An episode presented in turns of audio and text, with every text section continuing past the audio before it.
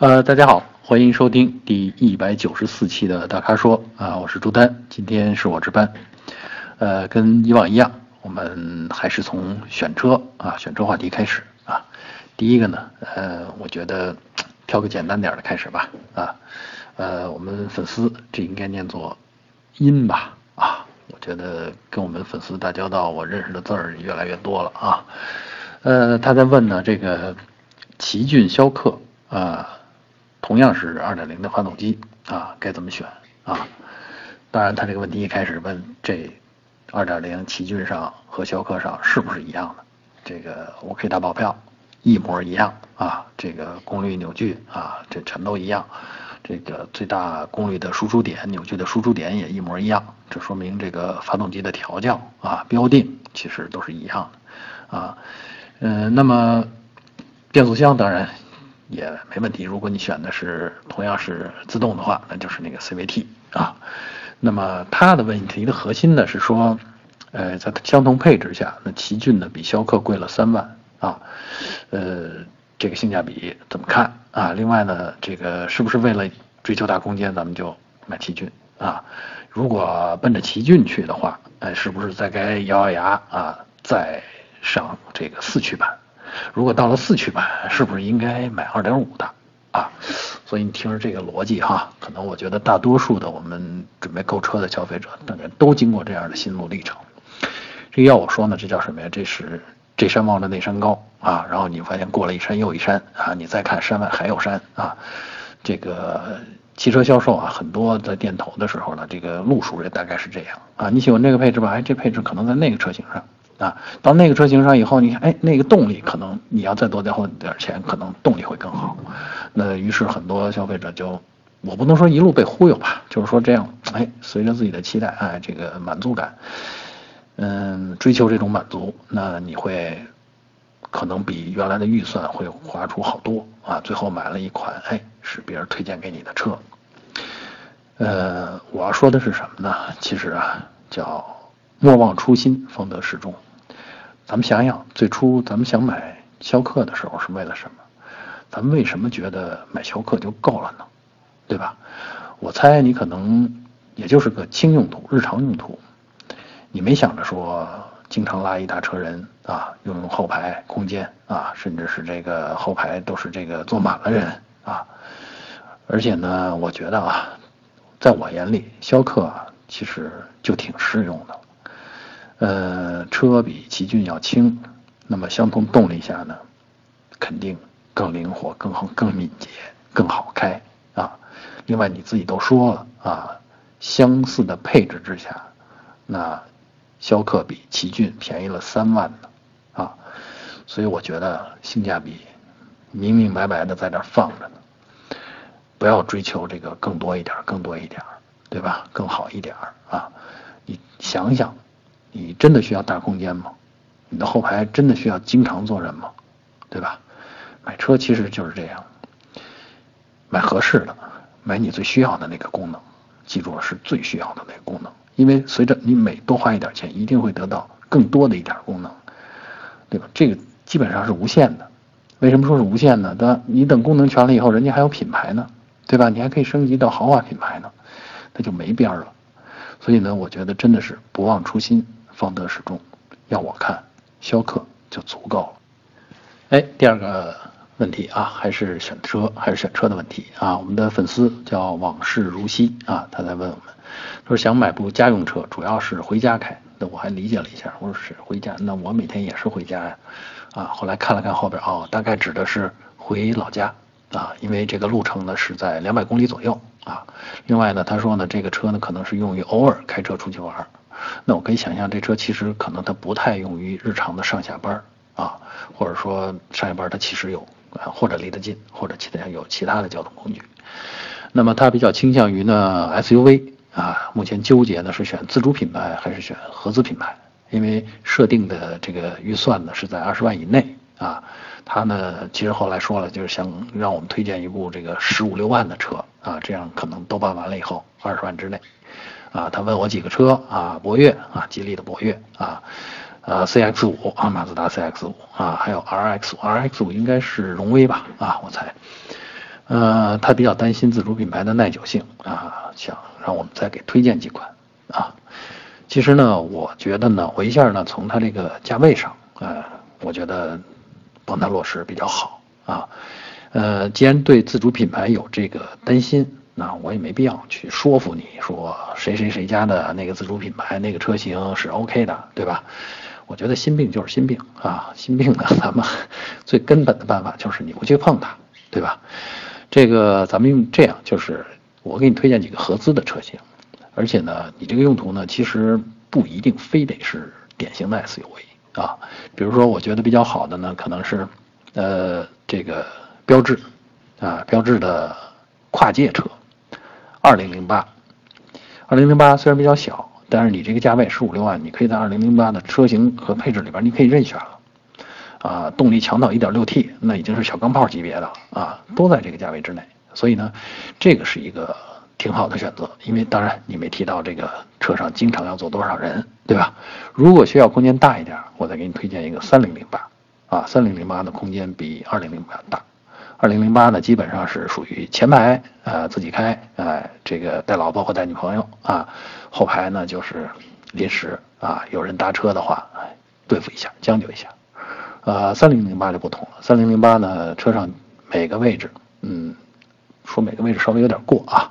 后排呢，两个主要的位置也都是舒适性很高的啊。所以呢，这个如果是要带人回老家的话啊，或者出去玩的时候人比较多的话，那三零零八更合适一点啊。而且三零零八，嗯，二点零的车型，自动挡，这个价格呢，其实也在这个十五六万啊。呃，另外。就是我不知道你有没有这个这个民族情节啊？就是我觉得日系车也是有不错的选择的，比如说刚才咱们前面说过的逍客啊，逍客在这个价位上其实也能充分满足你的需求，而且逍客是典型的 SUV 啊。另外呢，如果你觉得呃逍客造型可能不太适合，或者是可能价位啊怎么怎么样，另一个选择呢就是缤智。啊，就是本田的缤智啊，当然东风本田另外一款跟缤智相仿的姐妹车好像是叫 XRV 啊，它们俩功能是一样的，造型略有差异啊。这个好处呢，就是它可以呃更多的这个适合你的日常出行啊，呃去个近的地方玩啊，这个只要车上不是装特别多的人的话，哎，这个它的特点跟那个2008很相似。啊，但是它就更像 SUV，比2008啊，所以呢，这是有这么几款车。另外呢，既然咱们说到民族情节和这个品牌啊，合资的品牌的问题，那我再帮你多推荐一部啊，大众啊，一汽大众的这个高尔夫嘉旅。嘉旅，我记得我在上星期给其他的粉丝推荐过啊，为什么呢？因为它是个类似小 MPV 的设计啊，其实我觉得哈。如果你不是一个非得要 SUV 那种形象的，嘉旅这种车就很合适。从功能上、空间上，它已经全面满足了你的需求啊。然后呢，这个价位呢，其实是一个轿车的价位啊。你比如说这个呃嘉旅的1.6 AT 啊，就是很传统的这种车型，价格也就十四万多，十四万多还是我说的这个厂商的定价啊。你到 4S 店的店头销售的时候，一定会有折扣。啊，所以呢，我觉得二十万之内，你看有这么多，啊，在我看来比较入眼的选择啊，那希望能帮到你。啊，第三个问题，哎，咱们再说一下这个啊，还是纠结选车的纠结啊。我们的粉丝叫文生啊，啊，听闻的闻，声音的声啊。他说看上了宝马五系，好纠结，那纠结什么呢？他目前开的是一点四 T 的高尔夫啊，想着年底换车，我估计是今年年底啊，看上了五系。但是又觉得五系国外不是刚刚推出这个新一代的五系嘛？啊，他觉得可能国内再等等呢，那没没准就可以换新款了啊。呃，他提出的这个就是他描述的这个用车情景啊，是预算四十多万，哎，每年呢跑大概两万多公里，百分之九十是高速啊，这个比较少见啊。然后百分之十是市区。啊，一般一般大多数人这个比例是反过来的，就是百分之十是呃百分之九十市区，百分之九十呃十的是高速啊，所以呢，这位粉丝的用车还是挺特别的啊。另外他说到，哎，家在西安啊，那纠结的就是这个要不要等啊？我觉得呀是这样。首先我说我对新一代武器的看法啊，它要国产是肯定的啊。按照我们推算呢，国外发布了以后呢，它一年之后啊，大概就会在这个华晨宝马落地。那么这个武器比新的武器比现款现款武器好在哪儿呢？我又仔细的回顾了一下它发布的时候这个呃提到的那些亮点。其实我觉得啊，这个新一代的变化，呃，在外观和内饰上的这种变化不是特别明显啊，外观内饰都是延续，都是目前风格的延续啊。当然，这个新款啊，新一代的武器在气质上，那通过设计手法，它现在更接近了七系啊，新的七系，所以气场上它会比现在的这个武器要强大一些。啊，呃，但仅仅是这样啊，更多的东西呢，其实是它的技术内里，而且呢，往往是咱们中国消费者一时还体验不到或者不太感兴趣的。那比如说一个重点是车身变轻了，啊，轻了一百多公斤，这从工程技术上讲呢，这是很不容易啊，这是一大进步。但消费者真的在意吗？对吧？你说我车比老车轻，呃，可能很多人觉得这开起来没没那种感觉呀，啊。顶多是从油耗上你有表现啊，这个当然，新的武器、新一代的武器的发动机肯定也会更节油，但基本上还是在现在的这一代发动机的这个呃技术路、技术谱上啊，没有一个这个颠覆性的变化。所以呢，要我看来说，我我不能说它不值得等，因为毕竟车上还有很多，比如说信息化程度更高啊，可以更方便的这个嗯联网，甚至一些这种社交功能啊，一些智能化的这种辅助功能都有。但是反过来说哈，所有的这些功能，按照五系现在现在华晨宝马的这个销售策略来讲，所有这些亮点功能都是需要选装。就是你花钱，你要哪一样，你就为那样花钱。虽然他会提供一些选装包，但你要的东西一定是需要你在付钱啊。所以呢，要我说，要我说啊，我宁可选新五系出来之前半年，老五系打折促销的那个时候，哎，出手买一个自己觉得啊动力啊配置啊都很符合自己要求的那么一款车。